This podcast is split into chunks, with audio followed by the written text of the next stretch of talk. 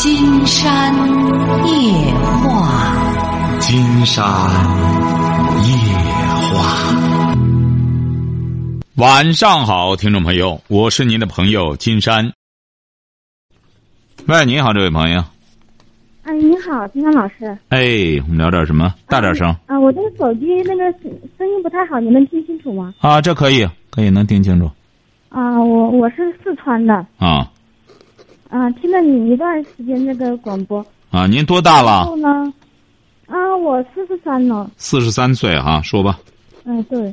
然后呢，我有两段失败的婚姻。啊。然后呢，听了你的这个，嗯，你的这个讲话之后呢，我想让你帮我分析一下，分析一下我这个人是不是有问题？您说第一次婚姻，先说您第一次为什么失败婚姻？嗯，第一次呢，我觉得是他比我大大九岁，啊，然后呢不会心疼人，不会干嘛？懂吧？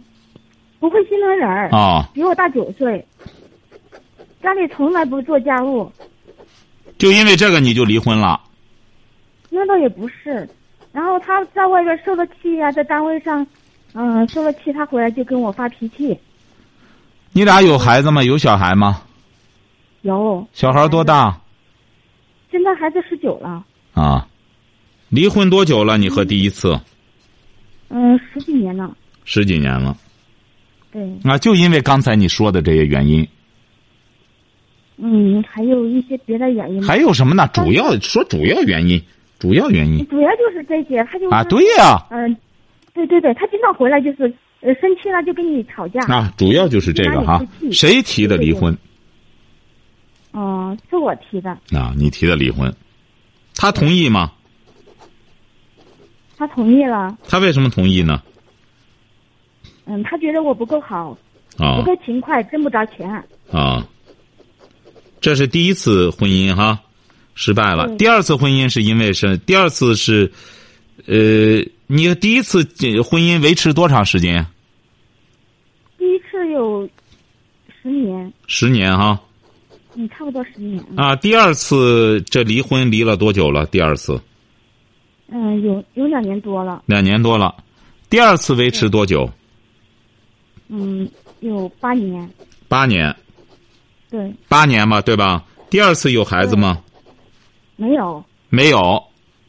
嗯，对。啊，第二次八年，第二次为什么离婚呢？第二次呢，是因为他们家里人，嗯，他的妈妈。他的姐姐，然后在中间挑拨嘛。啊，挑拨哈。因为我们我对我我们家嘛，就是我跟他，我们跟他跟他的爸爸妈妈就是门对门。呃，不管门对门，您听着哈。对。不是不是，您不要解释，我这帮着您分析嘛，不是。嗯，好的。第一次十年，对吧？对对。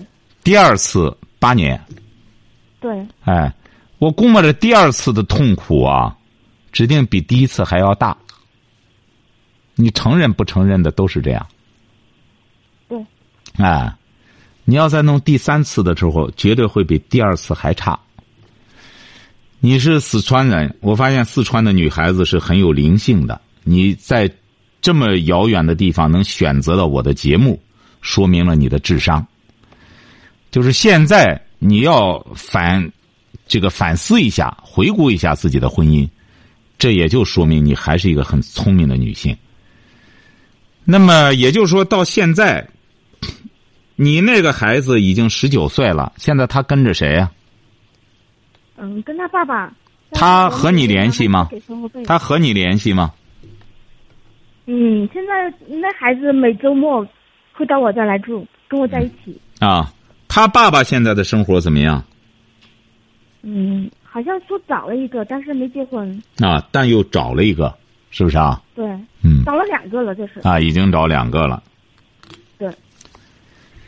好，我说了，你这两次婚姻，当然在这之前你没听过金山的节目。你要听过我的节目的话，你第一次离婚，我就会阻止你的。你可能会说，你不知道金山老师在婚姻痛苦之中，没错，我理解，因为这个婚姻很痛苦的时候，呃。解除婚姻是最好的方法，但他得根据他的病情，就像这个人一样，说我很痛苦，对，我想安乐死，那这大夫说你还不该安乐死，你痛苦，你这能救你，你为什么要安乐死啊？我们现在很多很多人拿着婚姻就是当儿戏，不行就离婚，不行就离婚。这个婚姻啊，离婚离来离去，它会形成一种习惯性离婚和习惯性流产一样，挂不住婚姻。所以说，你到现在了，这说明你对两桩婚姻你都是很认真的，但是到现在又失败了，你指定就心有余悸了，再找再折腾一通，还有可能失败。你说是不是这样？对对。哎，那么好，刚才我已经帮着你分析了。第一次，我是不赞成你离婚的。那么第二次，我们就不再分析他了。整个这这这第二次就甭说和他了，整个和公婆啊什么就闹起来了。哎，那么好，我已经帮你分析完了。你现在想需要在金山这儿问什么？嗯，这个第二次离婚之后，这个这个男的大点声，大点声。嗯，第二次离婚之后呢？然后一直有联系，他一直想复婚。嗯，那您什么意思呢？母亲不同意。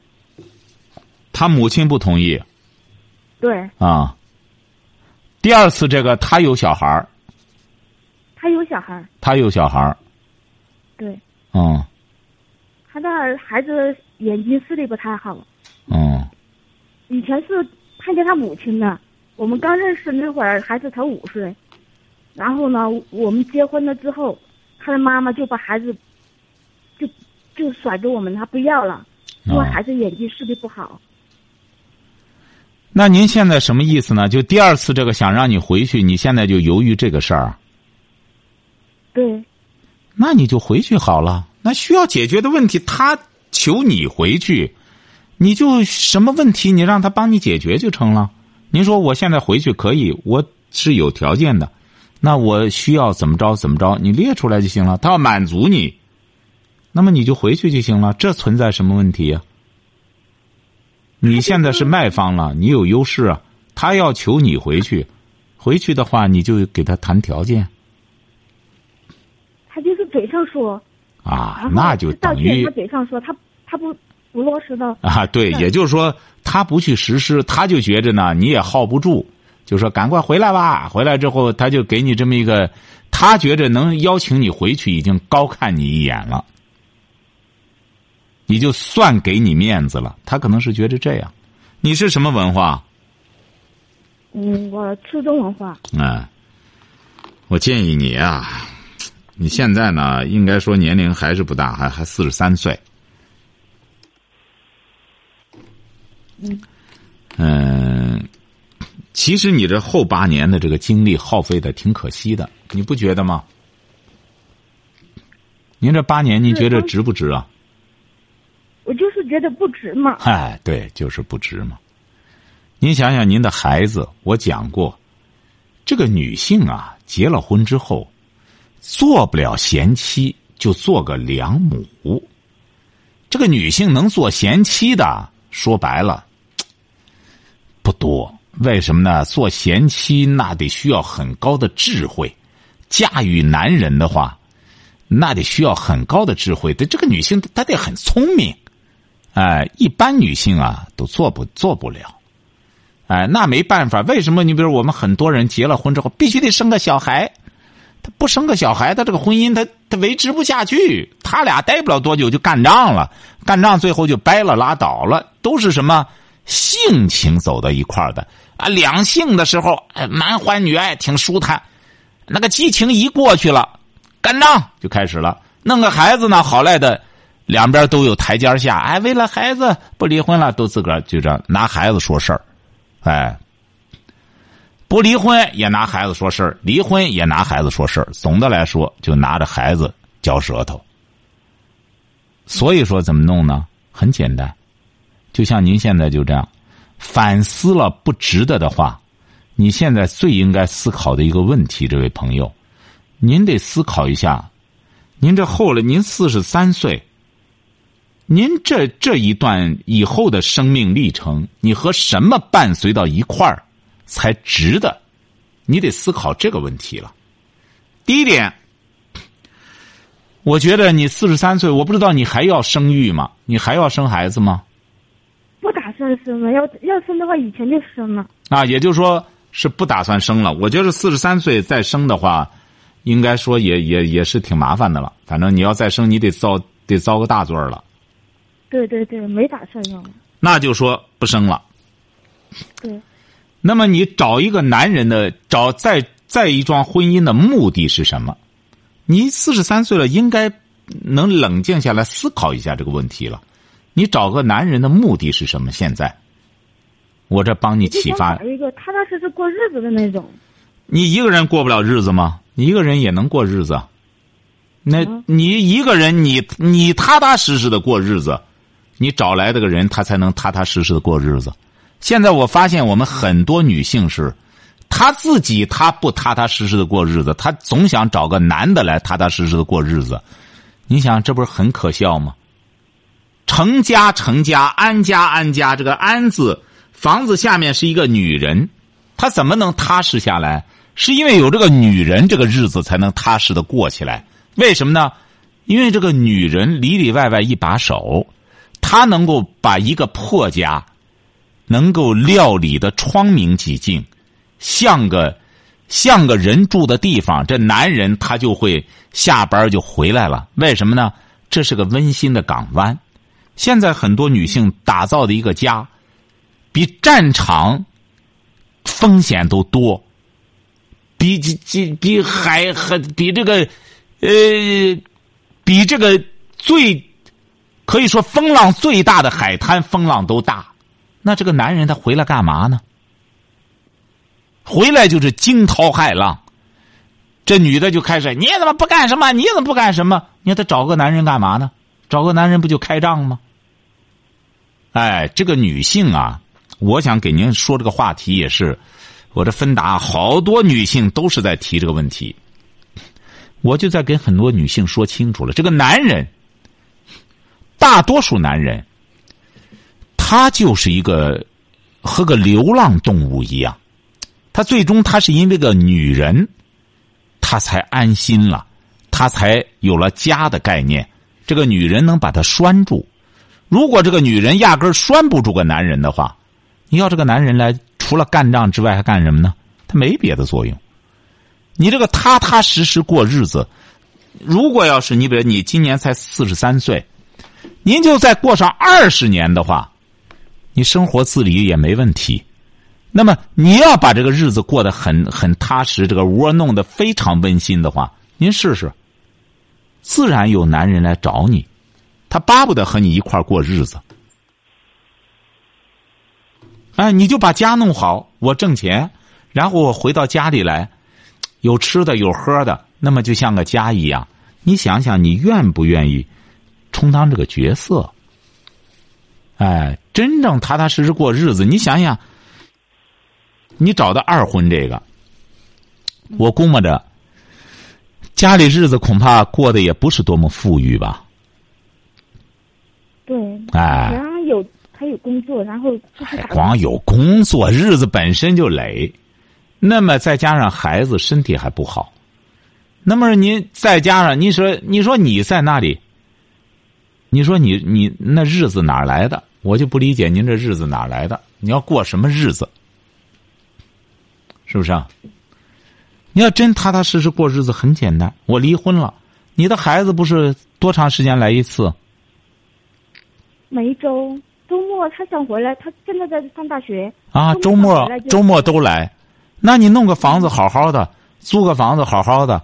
那孩子放学来了，你现在就先过过日子，过给过给孩子的话，你也应该觉得很值吧？那孩子放学了还愿回到家里来和妈妈一块在这干什么着？可是你就这一点公心你都没有，那。你就恕我直言，我觉得你太自私了。你意识到了吗？我不觉得我自私啊，我我觉得就是自己太不自私了，所以现在才成这样嘛。错，为什么呢？你比如说，您和这个男人这八年，你干嘛了？您和这个这个第二个男人，你这八年干嘛了？这八年，他他只他他只管工作，他的孩子才五岁，到我去的时候，他孩子一加一等于几都不知道啊幼儿园。啊然后他孩子有学弱视，每一年我我一个人带着他到这个成都华西医院治疗他的。那你为什么要这样？你比如说吧，你的孩子那时候也不大，你为什么要这样跑来之后为人家这样？你要实事求是的说哈，你别您为什么要这样？对你的孩子那时候也是十几岁儿是不是啊？对也不到十几岁儿啊，就是才刚十岁。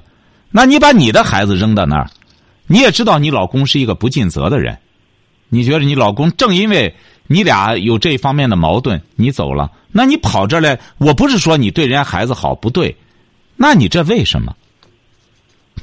那这个男人，你说他对你好吗？谈不上好，他只能就是在外面挣钱，能维持这个家就不错了，是不是啊？是这个道理吧？是那我说你自私有错吗？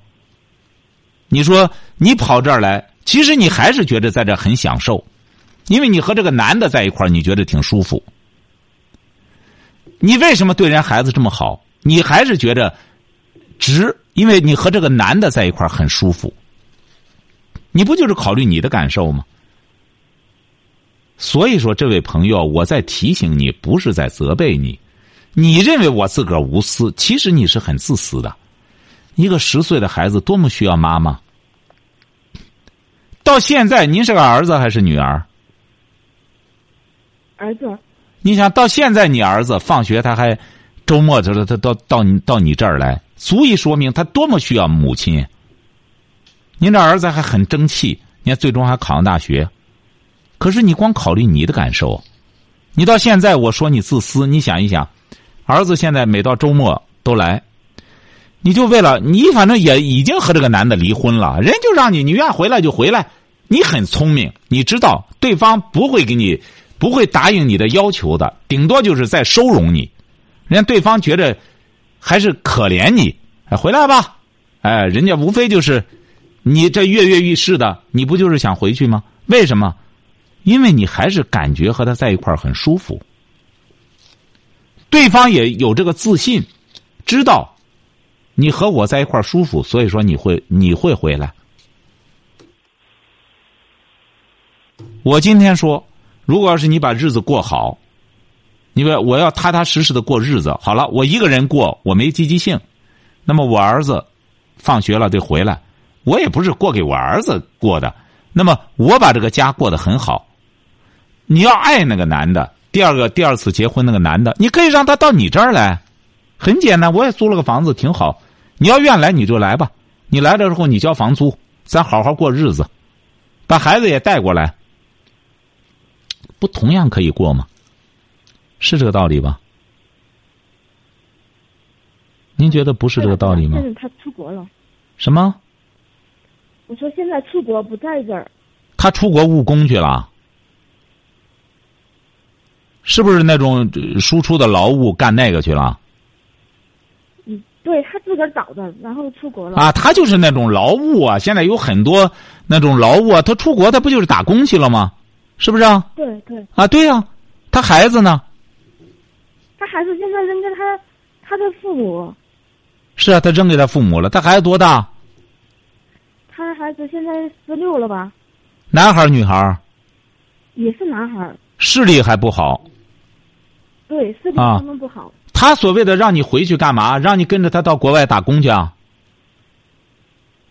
没有，我现在也有工作呀，我去不了。不是，他让你上哪儿去啊？他出国打工去了。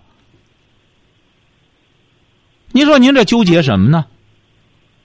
他都出国打工去了，他指定是家里也得需要钱，他得出去赶快挣俩钱去，就是。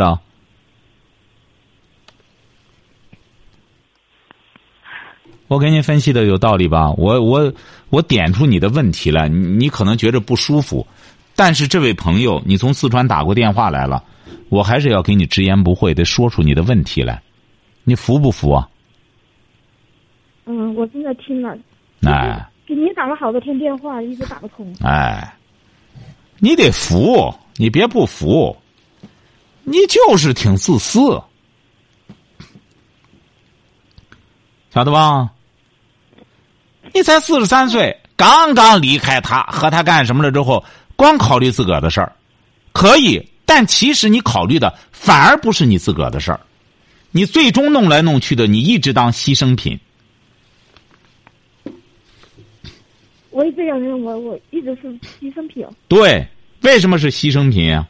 因为你自私，你认为你认为那些人家，人家那种无私的人，人家干什么？无私的人反而才聪明呢。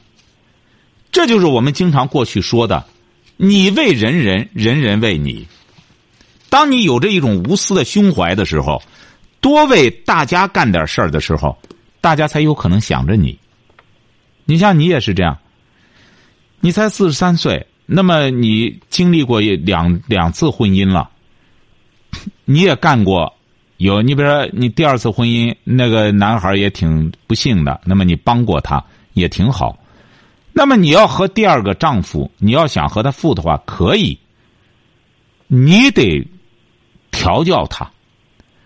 我说过，女人是一所学校，那么你要和她有感情，那么你就要给她慢慢的。让她接受你的价值观、你的价值理念，她要不接受，那你还犹豫什么？你俩凑一块儿不还是再继续离婚吗？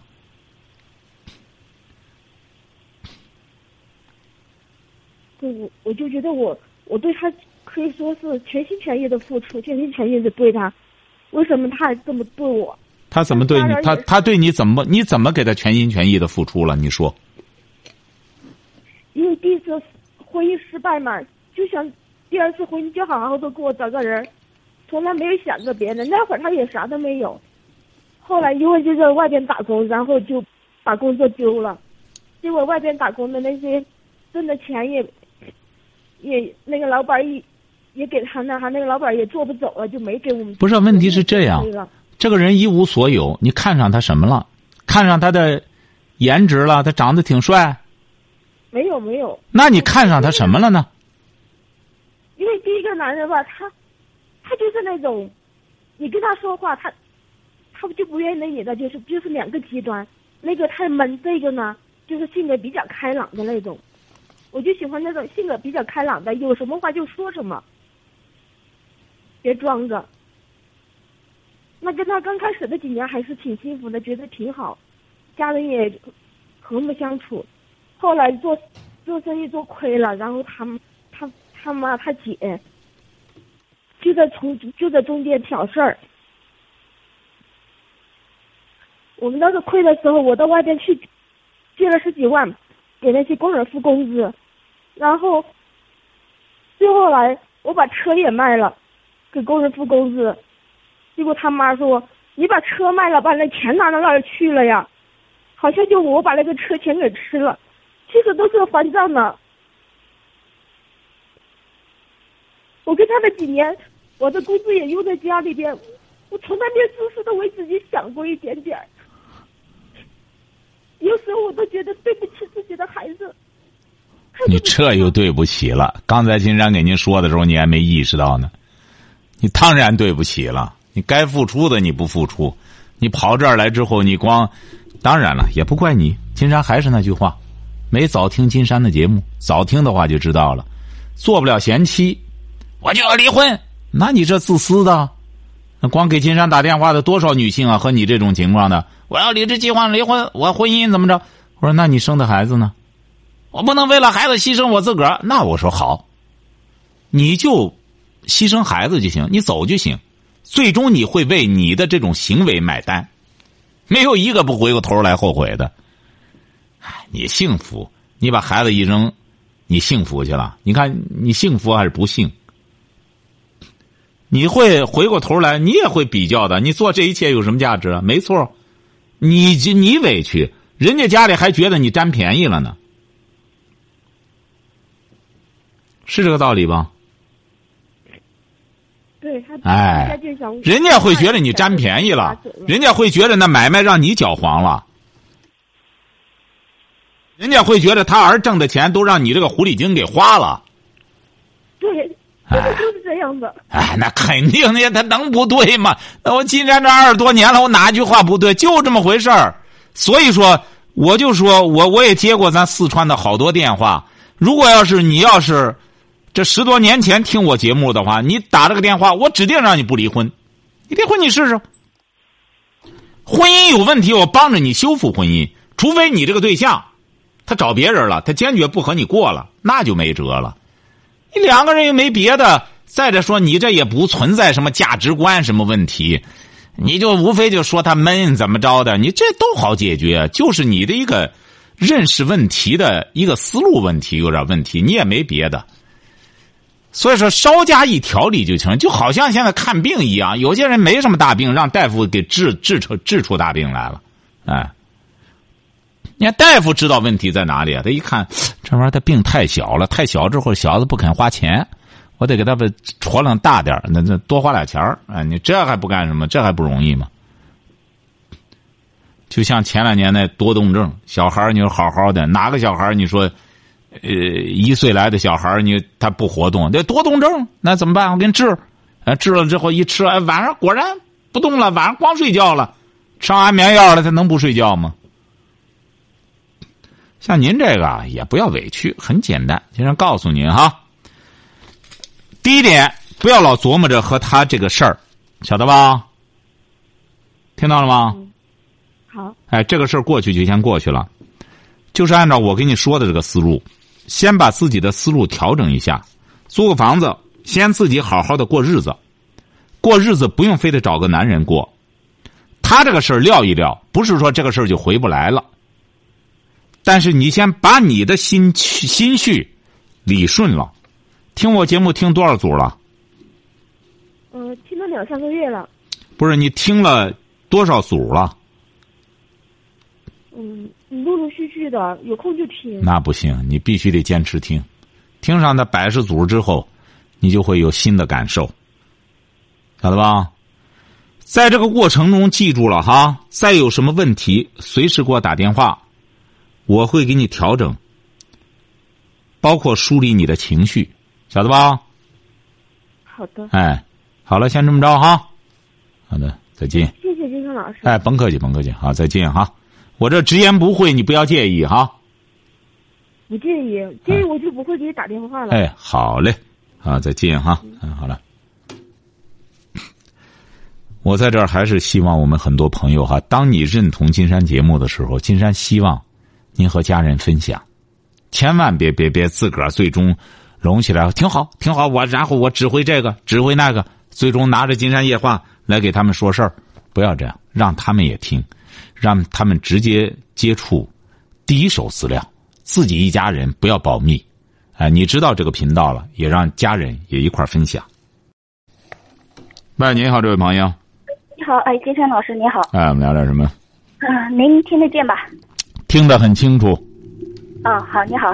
嗯。嗯，这样的就是我是个人的一些问题吧，就是心里解不开。嗯。因为我自己，我有我之前有发过那个微信啊。嗯。今年，就是自己得了，就是二零一五年嘛，得了一场病，就是也就是说是绝症吧。什么？您是怎么着？您说。就是自己得了绝症。绝症。嗯。哦哦哦！您多大了？啊，不大呀，今年才七岁的话，才三十七。哦，三十七岁啊，三十六岁啊，说吧。哎，对的，就是感觉嘛，现在觉得一切都感觉都没有生机了。然后有时在，有时在想，我为什么这么年轻？因为我都从农村过来的嘛，然后自己一步步走到今天，刚好日子过好一点嘛，然然后就查出这个病。就一下子接受不了。嗯嗯嗯。对的，然后因为当时我得这个病的话，我的老公没有告诉我们，然后就去医院才把这个手术给做了。嗯。然后得知，然后后来我我自己也觉得不对，不太对劲嘛，因为我根本就没有想起来我的身体会有那样的变化。嗯嗯。就一下，然后自己就一直感觉不对劲，后来我就发现那个。那个医疗单呃医医疗单嘛看到了，当时我就感觉欲哭无泪，我说我说我说我的命怎么这么苦，一下得这病，但是已经过过去了两年了，但是有时候还是想不开，毕竟说想不开了，哎呦就感觉哎呦生活没有意义。嗯就是有时嘛家里一些事，然后感觉家里老年人嘛也不太帮忙，因为那过去那几年，因为我从农村过来嘛，一步步走的这样。我老公跟我老公两个，一个是在一个是北方的，一个是南方的嘛，在一起。然后我家跟我老公就是说家里什么都没有，然后就靠着自己一步一步子走过来，然后跟自己挣钱，然后搁这边买了房子，然后刚好日子好了就得这病了，哎，我就觉得哎呦好好难受，就就想听金老师金金山老师给我解一解。其实已经过去两年了哈。嗯，对，但是现在还是时好时坏的。去年去年那个五月份已经突发过一次了，然后觉得很绝望。嗯，金山说过哈，嗯，您能听到吗？嗯，您能听到金山讲话吗？啊，能听见您说。能听见哈。嗯。嗯，估计你这些年来可能压力也很大。嗯，对的。是不是啊？因为是的，因为是这样的，就是。我们本来是在，我是江苏的嘛，然后的话，那一年我怀孕，然后回老回我老公家那边坐月子，好像坐月子也没做好嘛，然后，嗯，南北方的生活习惯也不一样，反正就是感觉，然后，后来就是我休产假是休五个月嘛，然后在上班的时候，就是因为小孩才几个月嘛，就还是不想让他断母乳。因为生那个生活条件嘛，就我们居住的生活条件也不允许，然后就把小孩带过来了。但带过来，他的母亲嘛，就是不也不太愿意搁这边带孩子，总是跟我也处不好。因为我觉得我我觉得我这人的性格嘛还是可以的，但他母亲做的就是有点过吧，就一直不想带着这边，一直说把小孩带回去。那是后来没有办法，过了半年。呃，小孩有半岁了吧？就六个月的时候，不能回家了嘛。回家了，只在我们这边上班，因为家里经济也不太好，把小孩留在身边也不是个事。后来就把小孩几个小孩儿 啊，一个女儿，一个女儿啊，一个九岁。我现在给您提个建议。嗯。嗯，我觉得您现在还是心事太多。心事太重，晓得吧？我知道呀，但是我总感觉，哎呀，因为我现在单位也其实也是挺不错的嘛，但是我现在就触景生情，你知道吧？有时看到那些……你现在是做什么工作？嗯，我在单位的吧，是一个美资，然后做已经做到行政主管了嘛，就是工作就是慢慢靠着我自己努力嘛，已经也上去了。什么什么是一个什么单位？是个美资做汉材方面的，就是美方独资的一个单位。哎，对对对，已经嗯做到行政主管了，但是工作已经起色嘛，就是生活已。你是什么文化？嗯，我本来是大专，后来自己又学习是本科毕业。哦。嗯，对的。我觉得你是这样哈，您听着哈，您这你这能听我讲清楚了吗？啊，很清楚，非常清楚。啊，非常清楚哈。嗯。一个是您现在是相互矛盾，一方面呢，又对自个儿的这个命运和身体感觉到这个感叹自个儿的命运和身体，是不是啊？嗯，希望自己拥有健康，谁都希望拥有健康，这是一个方面哈。一方面呢，你又工作压力搞得这么大，到现在，我是觉得这样哈，人在经历这个一场大病之后，首先要看透一些事情。哦，我也想看透，但是我有时候在想，如果。我说有的人不是车，呃，遇到车祸嘛，也就在那一瞬间也就没了的。我有时候也这么安慰自己，但是有时候就触景生情嘛，就特别难过，就想不开。我是希望您这样，您知道现在啊，很多疾病啊，它也不像过去一样了，是由多种因素造成的，尤其是压力。其实这个压力给人啊。这个身体会造成很大的伤害，一个是压力，一个是生闷气，晓得有吧？可能，因为我觉得那几年嘛，后来就我跟你说一下嘛，因为我女儿然后快一岁的时候嘛，就是过年了，回家了嘛，然后对我们对我孩子大年的感觉。我现在给您说的这个目的啊，这位朋友，我就是希望您把这些事情忘掉。但是您到现在如数家珍似的还记得这么清楚，我就说你自相矛盾了，晓得吧我老公？有时不理解我呀。什么我，我觉得我老公他不理解我呀。我的妈！你还要让他理解呢？您说您这，您这样下去之后，您这是对待生命的一种态度吗？你怎么现在还要和他？您让他能理解你吗？你想一想，你到这时候了，你怎么还寻求别人理解呢？你的问题就在这儿，你到现在还纠结。你想一想，这个人啊，经历事儿之后，知道这一切。你都能想到一场车祸，这个人疏忽间就没了。那么你为什么到现在还要寻求别人的理解呢？你为什么不能自己理解自己呢？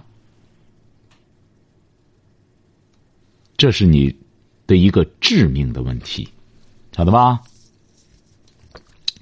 人生在世啊，记住了，求人不如求己。